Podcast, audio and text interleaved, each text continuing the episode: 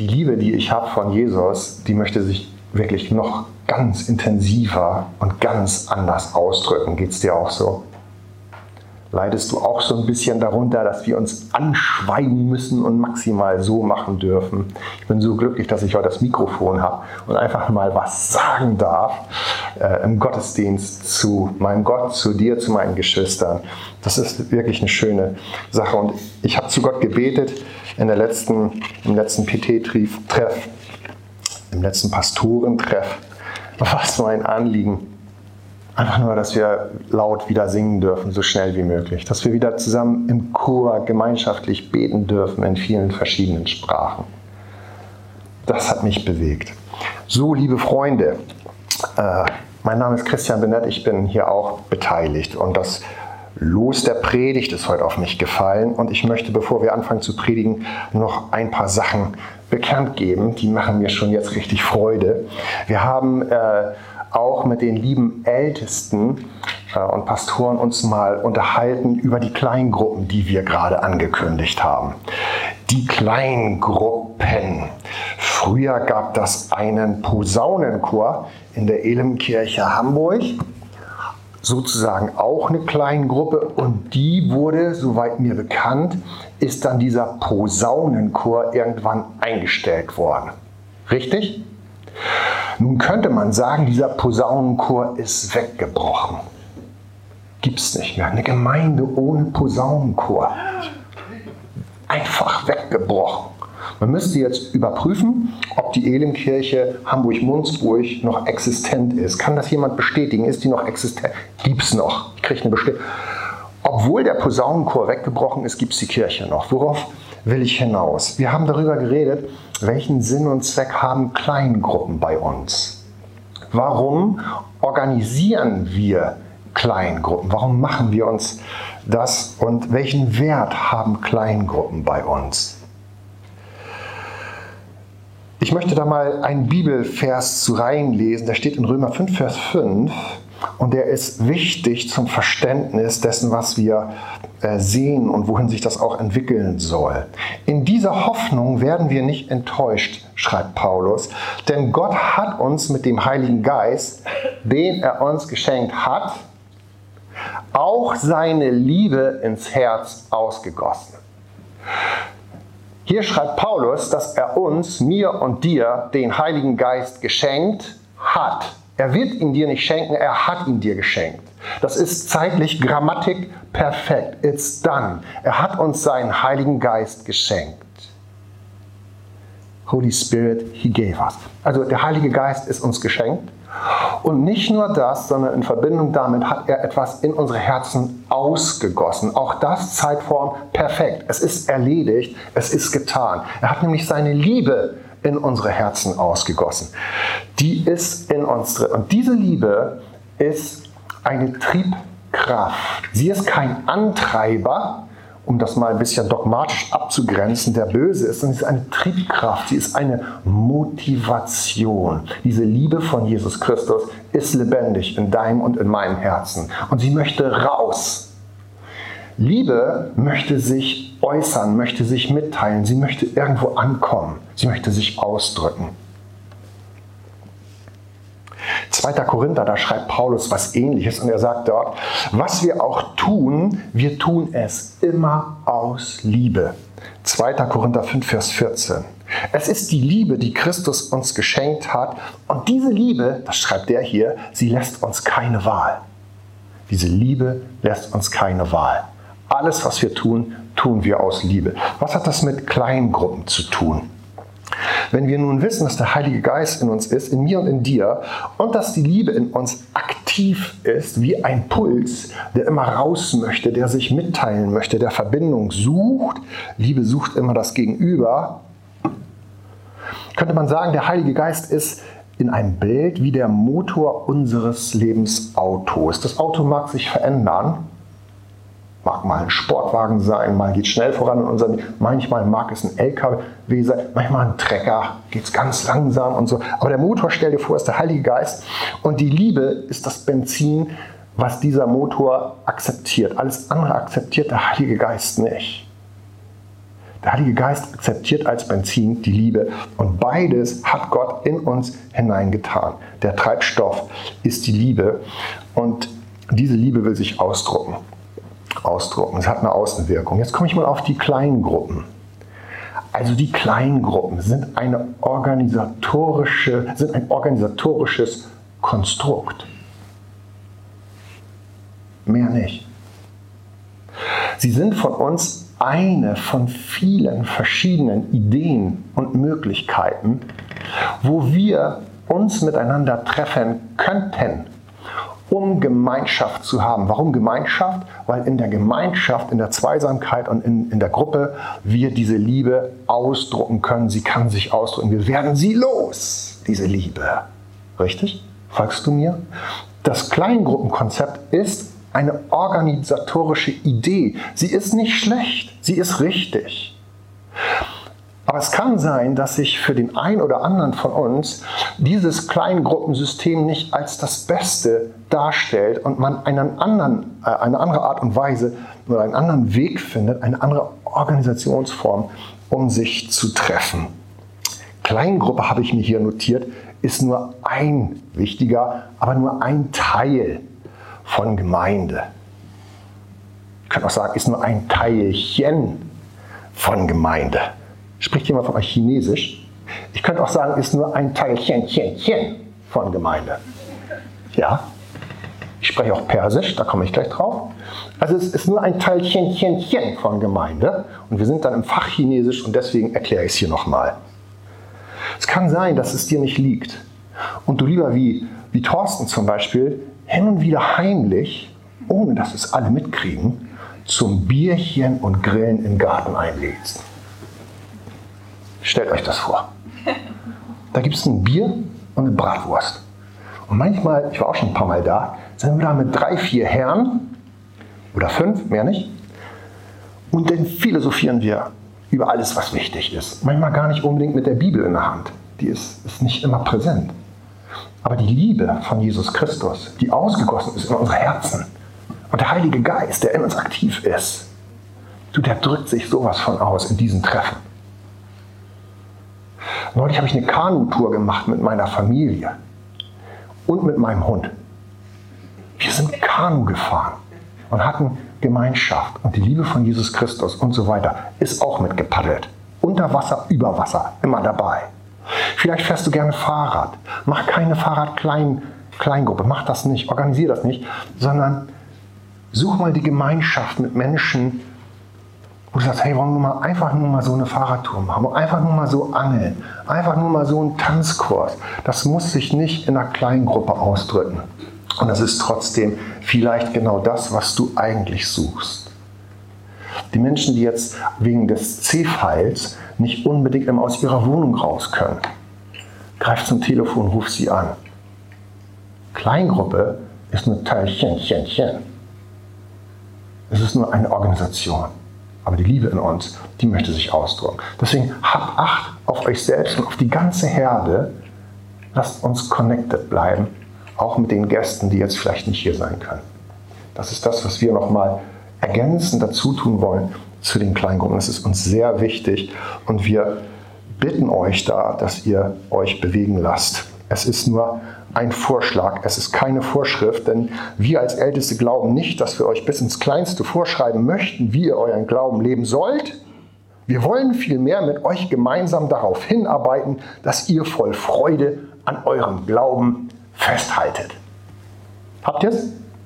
Das war O-Ton Bibel. Paulus schreibt das. Und ich habe einfach wir Älteste drüber geschrieben. Man muss ja nicht alles neu erfinden, man kann auch mal klauen. Das Wort Gottes. So, liebe Freunde, nun guckt mal nicht so betroffen.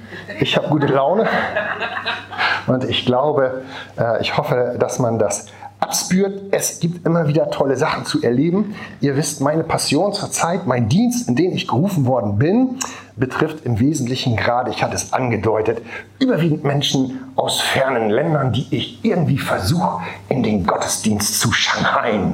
Nein, die Liebe treibt mich, Menschen zu suchen und zu sammeln und sie irgendwie unter das Wort Gottesdienst, unter das, unter das Wort Gottes zu bekommen. In die Wirkkraft, in die Gegenwart des Heiligen Geistes. Und du, Geist von Gott, bist heute hier und wirkst unter uns. Warum? Ist in uns drin, das haben wir gerade gelernt. So hatte ich also eine Anfrage von vier Damen, vier Frauen aus dem Camp Horst, ob sie denn heute eventuell dabei sein. Da kann er schon Nein sagen. Ich meine, welcher Christ sagt schon Nein, wenn man fragt, ob man mit dem Gottesdienst kommt? Verstehe mich nicht falsch. Und so hatte ich ihn mit meinen Persischkenntnissen, die übrigens gar nicht schlecht sind, immer wenn ich Persisch rede, dann lächeln die Leute. Also die persischen Leute. Manchmal habe ich den Verdacht, kennt ihr das, wenn so in so einer großen Familie ein neues Baby geboren wird und die Mutti kommt das erste Mal mit dem Kinderwagen an und alle Tanten gucken, ei, bye, bye, bye, bye und beugen sich über den Kinderwagen. Ich habe manchmal den Verdacht, dass die auch so lächeln, wenn ich Persisch. Ich kann mich täuschen. Ich denke, das ist vielleicht auch ein falscher Eindruck, den ich habe. Ich weiß, mein Persisch ist gut. Ich kann es euch auch beweisen. Ich hatte diesen Frauen eingebläut, dass wenn ich mit dem Auto erscheine, in Deutschland ist man pünktlich. Pünktlich. Ich würde um 9 Uhr 20 erscheinen und wer dann nicht da ist, den nehme ich nicht mit, ich fahre weiter. Das muss man den Frauen ist international.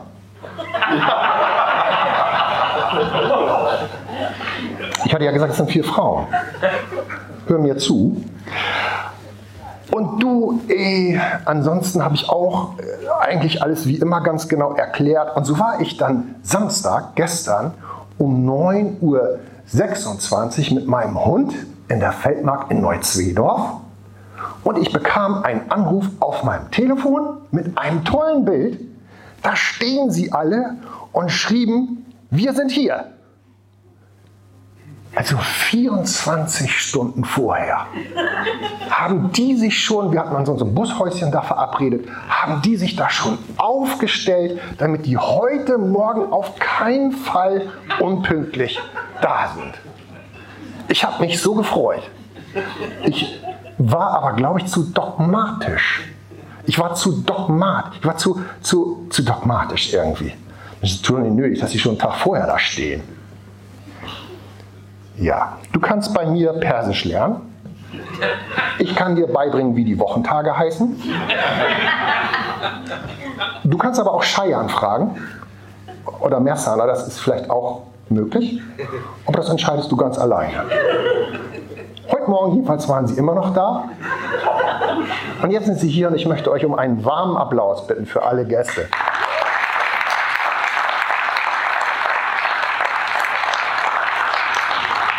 Herzlich willkommen in der Gemeinschaft. Für jeden von euch, von uns. Ich bin total glücklich, dass wir hier sein können. Wir wollen ein bisschen ins Wort Gottes gucken. Es war für mich sehr schwer, mich vorzubereiten in dieser ganzen Wärme der letzten Tage. Nicht wahr, sich hinzusetzen an den Schreibtisch. Unglaublich. Und ich bin dankbar, dass wir jetzt endlich mal wieder vernünftiges Wetter haben und es wieder ein bisschen abgekühlter ist. Das macht die Sache viel, viel leichter. Ich möchte dir lesen, äh, einmal so ein bisschen die Überschrift dieser Predigt und die ist folgende. Warum tun wir uns das an? Warum tun wir uns das an? Warum hören wir nicht einfach auf? Warum machen wir so viel? Muss man sich das alles antun? Warum grenzt man sich nicht mal ein bisschen ab? Und ich äh, möchte einfach einmal so hineinspringen in das Alte Testament, 1. Könige 17, Vers 1. Und dort steht, und Elia aus Tischbe in Gilead, also eine Ortschaft, Elia ist der Name, und Elia aus Tischbe in Gilead sagte zu Ahab, dem König, so wahr der Herr, der Gott Israels lebt, der Gott, dem ich diene, die nächsten Jahre wird weder Tau noch Regen fallen, es sei denn, ich ordne es an. Ah, toll, ne? Hast du gehört? Entweder ich ordne es an und es passiert hier überhaupt nichts. Was für ein Leiter. Allerdings äh, ist das Elia, er ist prophetisch unterwegs, er ist der Mann Gottes. Äh, der Gott, dem ich diene, das lässt einen Rückschluss zu, also er dient Gott und er sagt es zu dem König, der eigentlich doch zu bestimmen hätte, was, wann, wie und wo läuft. Und hier wird ein herrlicher Konflikt gefördert. Wundervoll, nun geht's los. Warum tut Elia sich das an? Warum lässt Ahab das zu, dass Elia sowas sagt? Wer ist Ahab? Warum sagt er das zum König? Ich möchte so ein bisschen erklären, nicht alles vorlesen, das wird zu lang. In der Geschichte vorher lesen wir, dass dieser König Ahab die Königswürde bekommen hat, nachdem sein Vater gestorben war. Er ist also ein, ein geerbter König. Israel hat ihn geerbt und manches Erbe kann man ausschlagen und manches Erbe sollte man antreten. Und die Bibel bescheinigt diesem König Ahab, dass er ein schlechter König ist im Sinne der biblischen, des biblischen Königsverständnisses. Er ist ein schlechter König, denn er betet Baal an, also eine heidnische Gottheit, die äh, hat seine Frau mitgebracht.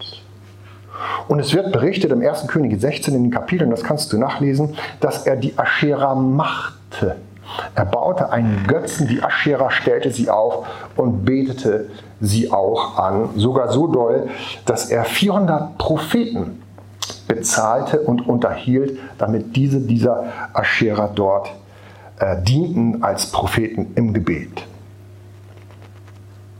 Was? Wer erlaubt dem Elia nun solch eine Regenblockade, solch eine Blockade von Wasser und Tau zu verhängen? Wer erlaubt ihm das? Es ist der Herr. Das steht im Kontext. Er sagt, der Herr, dem ich diene. Die Geschichte geht weiter. Nach dem Treffen spricht der Herr zu Elia in Vers 2, du Bursche, geh mal weg von hier, geh nach Osten und versteck dich. Versteck dich am Bach Krit, der zum Jordan fließt, trinke aus dem Bach, den Raben habe ich befohlen, dich dort zu versorgen. Also es ist der Herr, der diesen Menschen inspiriert, das zu sagen. Der Mensch ist nicht Gott. Elia ist nicht Gott. Sondern er ist ein ganz normaler, gläubiger Mensch mit einer ganz normal besonderen Vision, mit einem ganz normal besonderen Auftrag. Es ist Elia. Er hat einen besonderen Auftrag. Aber er ist nur Mensch. Der Auftrag Gottes, die Vision Gottes, kleine Anmerkung schon mal vorab, in deinem Leben und in meinem Leben, wird dich an deine Grenzen führen, immer wieder. Elia versteckt sich. Er muss sich irgendwie verstecken. Gott sagt ihm, versteck dich mal. Es ist Zeit, es gibt eine Zeit, da ziehst du dich zurück und da versteckst du dich. Das bedeutet, dass also auch Elia leidet unter seiner eigenen Berufung oder seinem prophetischen Dienst. Er muss sich verstecken. Erstens. Zweitens, diese Dürre in Israel betrifft ihn selber auch. Er ist ja genauso betroffen. Ewig warm. Mensch, die letzten 10, 14 Tage für mich, das war hammerhart. Ich arbeite als Beamter und der größte Feind des Beamten, die größte Herausforderung des Beamten, eine Anstrengung für einen Beamten ist, dass es möglicherweise mal ruhig ist im Büro und dieses menschliche Schlafbedürfnis sich dann anmeldet. Wenn es aber ruhig und warm ist im Büro, dann meldet sich das nicht mehr an, dann ist es schon da, bevor du das Büro betrittst. Mensch, Leute, wisst ihr, wie Beamte unter ihrer Berufung leiden? Und was für Berufskämpfe die führen, teilweise? So einer steht vor euch. Jo, bist du auch Beamter? Ah, ein Beamter spricht, wir sind Helden. Er leidet unter seiner eigenen Vision, unter seinem eigenen Dienst, er leidet unter seiner eigenen Berufung. Bist du bereit für deine Berufung, für deine Vision auch mal zu leiden, nicht nur mal zu leiden, sondern dich einzusetzen, ist die Frage, die ich mir gestellt habe, als ich es gelesen habe. Ein Schelm, wer denkt, ich hätte dich gerade gefragt. Ich habe mich gefragt, bin ich bereit, für das, was Gott mir gegeben hat, auch mal zu leiden? Nochmal zu leiden und vielleicht nächsten Tag nochmal zu leiden. Elia leidet und er muss sich verstecken, er muss an irgendeinem Bach und die Raben füttern ihn. Wir haben einen Hund, der heißt Charlie der ist sechs, sieben Monate alt und der bringt auch mal eine Stulle getragen zu uns. Und sagt, hier kannst du haben, im Maul. Ich möchte die nicht. Die kann er behalten. Hättest du Futter angenommen vom Raben? Hattet ihr nicht mal so einen Rabenvogel, so eine Dole irgendwie? Stell dir vor, die hat euch so Brötchen gebracht und Bonsche und eine aufgepellte Banane. Und so. Also Elia lässt sich drauf ein, auf das, was Gott ihm sagt. Und ich möchte dich fragen heute Morgen, ob du dich darauf einlässt, auf das, was Gott dir sagt. Warum? Weil die Liebe in dir ist, in mir ist. Warum? Weil der Geist Gottes in mir am Wirken ist. Er pulsiert. Und die Liebe von Gott will sich ausdrücken. Sie ist nicht für mich, sie ist auch für mich, aber sie multipliziert sich, wenn wir sie verteilen. Geteilte Freude ist doppelte Freude. Die Freude zu verbreiten ist unser Auftrag als Christen. Die Freude zu verbreiten an Menschen, die diese Freude nicht kennen, ist unser Auftrag als Christen. Punkt. Bist mit mir? Das ist unser Auftrag. Und darunter leiden wir auch manchmal. Die Geschichte geht weiter. Dieser Bach trocknet aus und Gott führt Elia zu einer Witwe in Zapat. Zapat ist ein Ort. Ich möchte es nur erzählen. Er kommt dorthin. Äh, Gott schickt ihn dann und sagt, geh mal nach Zapat und er findet dort die Witwe, die möchte sich das letzte Brot backen und äh, noch das letzte Wasser trinken, um dann mit ihrem Sohn gemeinschaftlich zu sterben. Und ähm, er rettet sie und ihren Sohn vom Hungertod und sagt, hab keine Angst, tue Gottes Willen zusammen. Hab keine Angst, liebe Frau, sondern tue den Willen Gottes. Und das Ergebnis ist, weil sie es tut, dass sie lebt. Das Ergebnis, weil sie es tut, ist, dass sie lebt. Hab keine Angst, tu den Willen Gottes. Im Ergebnis wirst du leben. Also diese Witwe betrifft das. Wir werden leben. Hab keine Angst, tu den Willen Gottes. Wir werden leben. Die Situation hat sich fast nicht verändert. Es ist immer noch kein Wasser, aber diese Witwe wird von Stund an versorgt mit den täglichen Dingen, die sie braucht.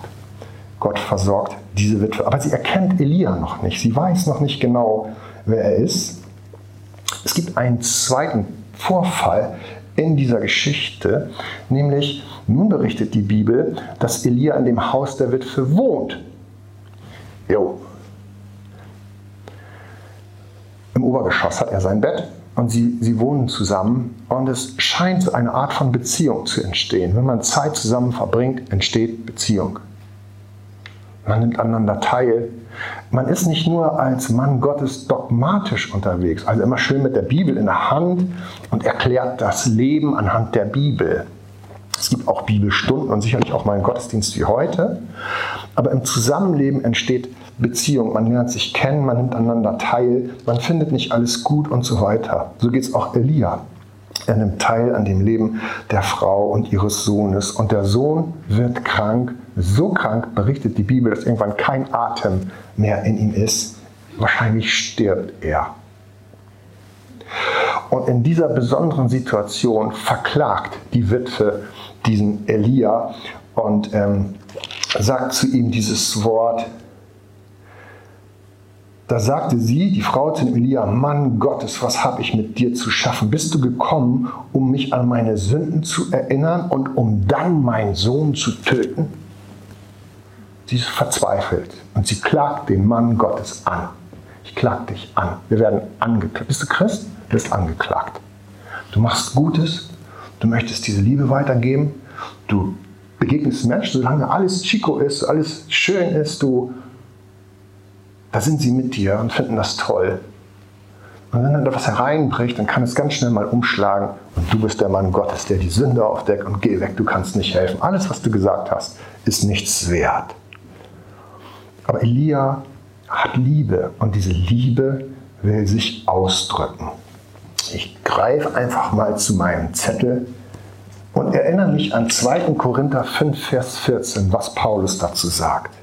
Er sagt, was wir auch tun, wir tun es aus Liebe, die Christus uns geschenkt hat und sie lässt uns keine andere Wahl. Das sagt die Bibel, das sagt nicht ich. Die, die Liebe in uns lässt uns keine andere Wahl. Sie fordert uns immer wieder raus. Elia ist in dieser Situation und ich an seiner Stelle hätte mir ja dann auch ganz biblisch den Staub von den Füßen geschüttet und habe gesagt, Mädel, mach deinen Kram allein, ich gehe dann mal. Aber seine Liebe lässt ihm keine Wahl. Und er nimmt den Jungen und dann trägt er ihn ins Obergeschoss, diesen toten Jungen, legt ihn auf sein Bett. Hier hat man eine Maus totgeschlagen, die lief über mein Bett. Ist eklig. Aber er legt diese Leiche auf sein Bett und dann legt er sich selber wahrscheinlich in einem Akt der Heilung oder der Anbetung auf diesen Menschen rauf, den Jungen. Und dann gibt er alles, was er geben kann von seinem Glauben zu seinem Gott. Der gibt sich selber, der, der investiert alles, was er hat, Gott. Hier bin ich, du kennst mich, Elia. Ich möchte dich bitten, dass du diesem Jungen das Leben zurückschenkst. Hast du das schon erlebt, für andere so viel zu beten? Und Gott stellt sich zu Elia. Warum? Weil Gott in Beziehung zu Elia ist. Und der Junge wird lebendig. Vielleicht war der acht Jahre alt, vielleicht mochte der auch den HSV gerne. Welcher Junge mag nicht den HSV? Welcher Junge mag nicht den HSV? Und vielleicht spielt der Fußball, ist sportlich. Jetzt würde ich erwarten, der springt die Treppe runter und sagt, Mama, bin wieder da, machen wir eine Party. Aber die Bibel sagt, dass Elia ihn auch die Treppe wieder herunterträgt und ihn seiner Mama gibt. Das finde ich so toll. Die Liebe bewegt diesen Elia. Er trägt ihn rauf, tot, er trägt ihn lebendig runter und übergibt ihn der Mutter. Und sagt, hier ist er wieder gut. Welche Herzenshaltung hat Elia? Ich möchte mich daran messen lassen, ich möchte mich daran orientieren. Der Herr erhörte Elias Gebet und das Leben kehrte in das Kind zurück und er, es wurde wieder lebendig. Und Elia nahm es und trug es vom oberen Zimmer hinunter ins Haus und übergab es seiner Mutter. Siehe, dein Sohn lebt, sagt er. Und dann sagt die Frau zu Elia, jetzt weiß ich bestimmt, dass du ein Mann Gottes bist und der Herr hat dich wahrhaftig gesegnet.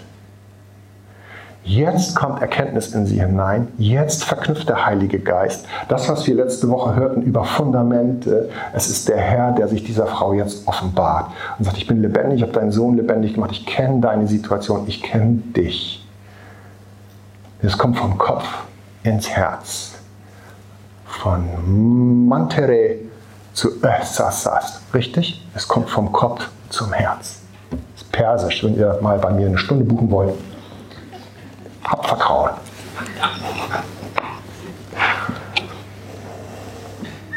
Elias in Verbindung mit Gott, dem Herrn. Und dieser Herr will etwas erreichen in deinem Leben. Ich bin dein Gott, ich bin mit dir verbunden. Gott ist gut. Gott ist gut. Er ist unser Vater. Er ist nicht böse. Gott ist nicht Schariat, Mist. Er ist gut. Amen. Pedareman, Chub.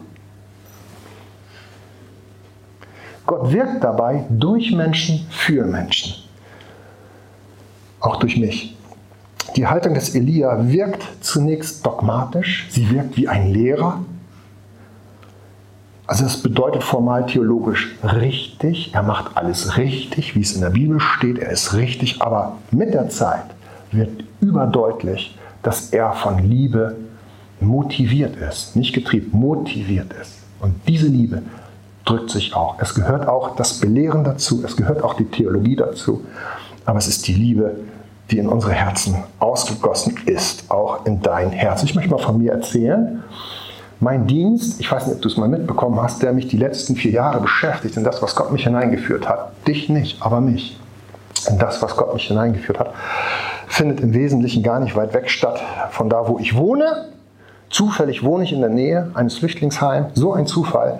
Und irgendwie war ich connected, also ich bringe öfter mal Gäste aus dem Camp, Camp Horst hier mit her, überwiegend Menschen aus anderen Ländern. Ich mache das jetzt vier Jahre mit dem Team, das um mich herum ist. Vier oder fünf Jahre. Ich habe diese Menschen beobachtet. Dann wisst ihr, warum sie kommen? Weil sie Opportunisten sind. Sie sind Opportunisten. Sie suchen ihren Vorteil. Deswegen kommen sie in diese Kirche. Camp Horst ist langweilig, ist gefährlich für Frauen und so weiter.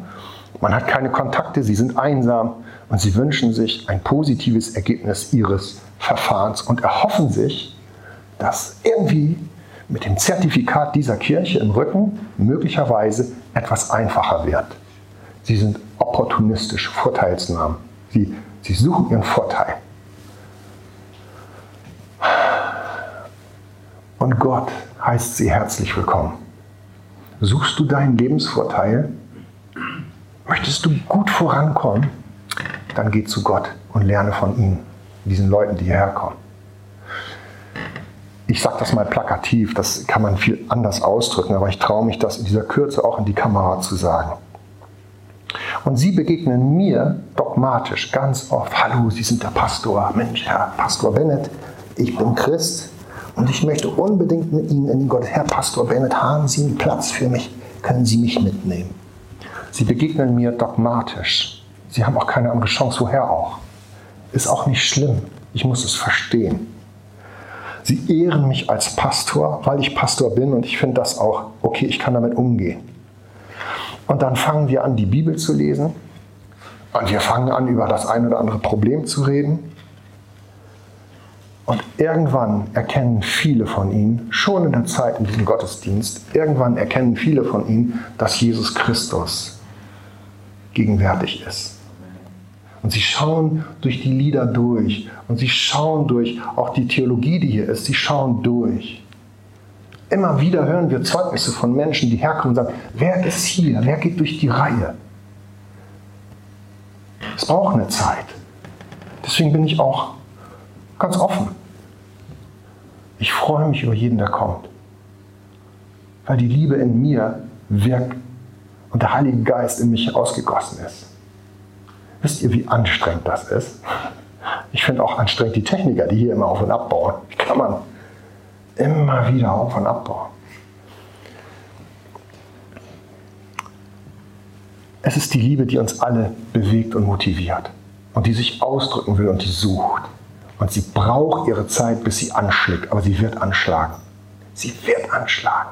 Die Liebe von Gott wird anschlagen. Wisst ihr warum? Weil die Bibel sagt, Gott hat keinen Gefallen am Tod des Sünders, sondern dass er sich bekehre und lebe. Diese Gemeinde macht eine enorme Missionsarbeit für Mecklenburg-Vorpommern. Wissen wir gar nicht. Wisst ihr, wie viele Menschen von hier nach Mecklenburg gehen und dort Gemeinden suchen und meistens auch, auch noch opportunistisch, also vorteilhaft suchen? Ich kann diese Prozesse nicht beeinflussen, wann wer Jesus erkennt. Aber eins kann ich, ich kann diesen Prozess verhindern. Ich kann diesen Prozess nicht positiv beeinflussen, wer wann Jesus sieht. Das kann ich nicht. Aber ich könnte eins, ich könnte es verhindern. Ich verhindere es in dem Augenblick, wo ich aufhöre, Menschen herzubringen. Dann bin ich aktiv ein Verhinderer. Ich habe hier so einen Brief aufgeschrieben, so eine Textstelle von Paulus in meiner Einleitung und dort steht, was wir auch tun, tun wir aus Liebe, die Christus uns geschenkt hat und diese Liebe lässt uns keine andere Wahl. Ich will nicht aufhören, Menschen unter das Wort Gottes zu bringen. Und ich möchte dich auch bitten, dass du nicht aufhörst. Wir können aber nicht beeinflussen, wann dann nach dem 15. Mal Technik aufbauen oder nach dem 150. Mal Technik aufbauen. Bei irgendjemandem von hier über das Medium Technik des Beamers mit dem Wort Gottes an der Wand irgendwann das Klick macht und der Geist Gottes ihm sein Herz aufsteht. Ich weiß nicht, wann das ist. Weißt du das? Ich weiß es nicht. Aber ich kann es verhindern, wenn ich den Beamer nicht mehr aufbauen würde, Zurzeit ist er nicht aufgebaut einen technischen Grund. Dann würde ich es verhindern. Ich würde es nicht befeuern. Ich würde es nicht Ich möchte alles ermöglichen, dass Menschen in die Gemeinschaft mit Jesus Christus kommen. Bist du bei mir? Möchtest du das auch? Weißt du, warum du das möchtest? Weil die Liebe in dir ist und der Geist Gottes ausgegossen ist. Warum tut Elia sich das an? Weil er nicht anders kann und er will auch nicht anders. Meistens will er nicht anders.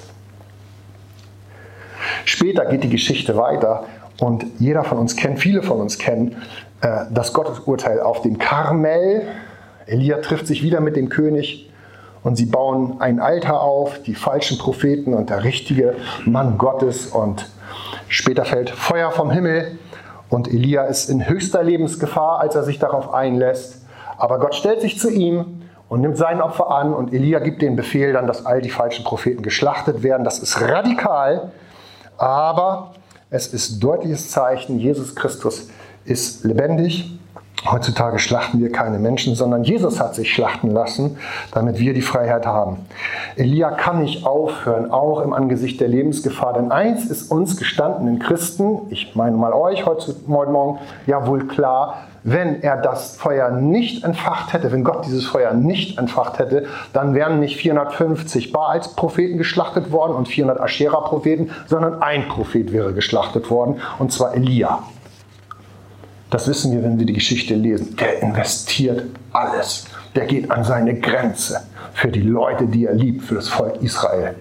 Weil die Liebe Gottes in ihm wirkt und er kann nicht anders. Aber er kommt danach an seine psychische und seine physische Grenze. Er kann nicht mehr weiter. Danach lesen wir, dass er in die Wüste flieht, seinen Diener zurücklässt, ganz alleine die Einsamkeit sucht. Er ist fertig mit Jack und Büchs. Und dann sagt er zu Gott dieses eine Wort, ich kann nicht mehr, ich will sterben ich kann nicht mehr, ich will sterben. Hast auch schon mal gedacht, ich kann nicht mehr. Ich kann nicht mehr. Gott, ich kann nicht mehr. Ich kann nicht mehr. Manchmal möchte ich fliehen. Ich kann nicht mehr. Ich kann es nicht mehr ertragen. Ich kann nicht mehr. Gott sagt, mach mal weiter. Die Liebe in uns bewegt uns weiter. Ich möchte Teil 2 mal kommen. Das ist die Paulus-Predigt. Paulus hat einen ähnlichen Kampf um die Korinther. Ich mache es kurz. Ähm, Im ersten Korintherbrief schreibt er an die Korinther folgenden Satz. Er streitet sich mit ihnen und es geht um Dogmatik und es geht um Lehrer, um, um, um Lehrer, Erzieher, Lehrer, die seinen, seinen Worten widerstreben. Und er schreibt hier, ich werde kommen und zwar schon bald, wenn der Herr es mir erlaubt und dann werdet, werde ich erfahren, ob diese Leute nur Schwätzer sind theologische Schwätzer, oder ob sie wirklich die Kraft Gottes haben. Der stellt ja einen Unterschied auf. Ich werde kommen und ich stelle fest, ob die die Kraft Gottes haben. Denn das Reich Gottes besteht nicht durch Wort, mit denen man davon erzählt, sondern das Reich Gottes besteht durch und es lebt durch die Kraft Gottes. Was ist euch lieber? Soll ich mit Tadel oder Strafe kommen und so weiter? Paulus sagt hier ganz eindeutig, dass das Reich Gottes durch eine kraftvolle Gegenwart Gottes selber besteht. Nicht durch Dogmatik alleine, nicht durch Lehre alleine, sondern durch die Kraft Gottes. Das ist ein Punkt, den wir wissen sollen. Paulus setzt sich mit den Korinthern auseinander. Es geht um Lehrfragen, um dogmatische Fragen. Und Paulus zieht die Antwort auf die Kraft Gottes. Er sagt in 1. Korinther 2, ich selber kam als schwacher Mann zu euch. Ich war zurückhaltend und ängstlich. So geht es mir übrigens auch, wenn ich Flüchtlinge treffe. Immer zurückhaltend. manchmal ängstlich, manchmal auch nicht. Aber Paulus sagt, ich kam als schwacher Mensch zu euch, war zurückhaltend und ängstlich. Meine Botschaft, meine Predigt waren schlicht. Ja, das ist wichtig. Ganz schlicht. Jesus liebt dich. Gott ist gut. Gott liebt dich. Du bist eine Tochter von Gott. Der hat dich gemacht. Gott kennt dich. Gott ist gut. Ich gebrauchte keine klugen Worte und versuchte auch nicht euch zu überreden, sondern die Kraft des Heiligen Geistes hat unter euch gewirkt. Jetzt wird er mutiger, finde ich. Jetzt behauptet Paulus, wenn ich zu euch rede, wirkt die Kraft des Heiligen Geistes. Paulus scheint zu wissen oder zu erwarten oder zumindest zu hoffen, wenn ich zu euch rede, wirkt die Kraft des Heiligen Geistes. So mache ich das auch. So machst du das auch mit deinem Nachbarn, mit deiner Nachbarin. Sei schlicht, einfach, mach nicht so eine großen Themen, sondern gib doch das, was in deinem Herzen ist, die Liebe, den Geist Gottes. Warte darauf, dass Gott es befruchtet. Sei nicht enttäuscht, wenn nicht gleich nach dem ersten Treffen großartige Dinge passieren. Gott wirkt. Ich möchte dir sagen, Gott wirkt durch dich. Gott wird durch dich wirken. Und er wirkt schon lange durch dich. Gott wirkt. Überrede niemanden. Sei, wie du bist, von Gott geschaffen, mit der Liebe in dir. Ich schreibe euch das nicht, um euch zu beschämen, sondern um euch als meine geliebten Kinder, oh, jetzt kommt der dritte Punkt, zu warnen. Selbst wenn ihr 10.000 Lehrer und Erzieher hättet, die euch Christus nahebringen, so habt ihr doch nicht viele Väter. denn ich wurde euer Vater in Christus, Jesus, als ich euch als erster die Botschaft Gottes erzählte. Paulus bezeichnet sich selber als Vater. Er wurde, euer, er wurde unser Vater, er wurde ihr Vater, als er ihnen als erstes die Botschaft von Jesus Christus erzählt hat. Ein Vater ist motiviert aus der Liebe. Also ich bin Vater, hier sind auch Väter und uns motiviert die Liebe zu unseren Kindern. Wir sind deswegen nicht perfekte Lehrer und das entspannt mich, dass Paulus das schreibt. Ein Vater kann ein Lehrer sein, muss aber nicht. Ein Vater hat Liebe und die Liebe motiviert diesen Vater und die Mutter genauso, natürlich. Und Paulus identifiziert sich gegenüber den Menschen, denen er das Evangelium verkündet hat, als ihr Glaubensvater. Gewirkt, gewollt in der Kraft des Heiligen Geistes. Das ist das, was Gott mit dir möchte. Und mit mir. Mama, Papa. Erzieher ist wichtig, Lehre ist wichtig eingebunden in die Liebe, so wie ihr es macht, so wie ihr es macht. Ein Hoch auf alle Pädagogen, sozialpädagogischen Assistenten, Lehrer, Oberstudienräte, Unterstudienräte. Alle Anwesenden nehme ich hier ein. Habe ich was vergessen? Lehrerinnen. Ihr seid Christen und Gott ist mit euch. Wir sind Väter und Mütter in Christus. Paulus handelt als Glaubensvater. Ich habe euch als erster verkündet. Vaterschaft beweist sich durch Liebestaten. Motiv ist die Liebe. Paulus und Elia sind Väter im Herrn. Das zeichnet sie aus. Ich habe euch als erster verkündet. Vaterschaft beweist sich durch Liebestaten und die Wirkung ist die Kraftwirkung des Heiligen Geistes. Liebe drückt sich aus in Gemeinschaft. Sie will herausgelassen werden. Sie, sie sucht so ein bisschen auch, nicht das ihre, die auch, aber sie sucht Menschen. Liebe Freunde, ich möchte euch ein Zeugnis sagen von Ali und Mariam. Letzten Mittwoch habe ich die verabschiedet, bin mit dem Fahrrad nach Horst gefahren. Die waren elf Monate in dieser Kirche hier.